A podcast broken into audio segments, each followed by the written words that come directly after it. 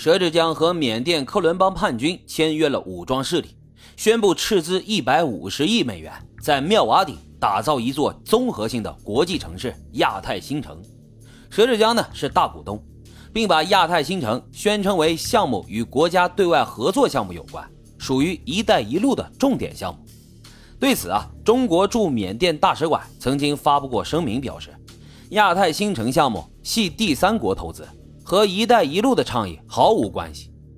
最终，佘志江和克伦邦边防军索契都将军成功签约，拿到了妙瓦底水沟谷的十八万亩地。亚太新城的规划呢，有区块链特区、科技产业区、休闲旅游区、民族文化区。金融商贸区、生态农业区，还有商贸物流区等等，目标呢是打造一个集金融科技、旅游度假、商贸物流于一体的综合性国际城市。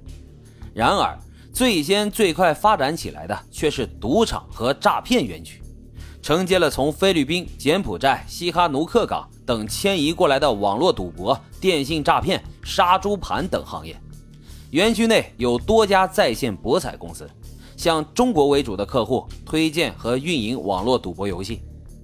亚太新城内前后进入了约两百家网诈、网赌、网络色情的公司，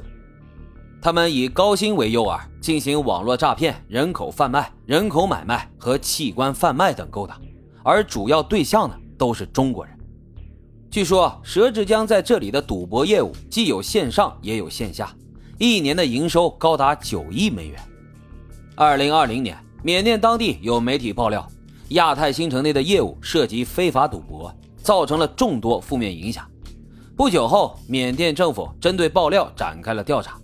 缅甸政府向中国大使馆求证时，中国驻缅大使馆公开斥责佘志江，并发表声明支持缅方依法依规处理该问题。佘志江的行为恶劣至极，毁坏中国名声，坑害中国同胞，必须付出代价。二零二一年，中国开始对跨境网络赌博进行打击。二零二二年，中国全力缉捕网络诈骗犯罪集团的重大头目和骨干人员。佘志江作为诈骗集团的代表人物，是缉捕的重点对象。二零二二年的八月十三号，在和国际刑警达成了缉捕合作两个月之后，被通缉了十一年、逃往国外五年之久的佘志江被泰国警方一举擒获。并引渡至中国接受法律的审判。从2018年至2021年三年的时间，佘志江联合他人研发经营多个网络赌博网站，招募赌徒三十三万余人，获得赃款超过1.5亿人民币。恶魔呢，最终被抓到了，但那些被残害的同胞却再也回不来了。一个伪善的人，被谎言包裹的人，视人命为草芥的人。最终肯定不会有好下场，法网恢恢是疏而不漏，正义或许会迟到，但永远不会缺席。截止目前，在亚太新城园区中做黑色产业的人约有两万人，其中大部分都是中国人。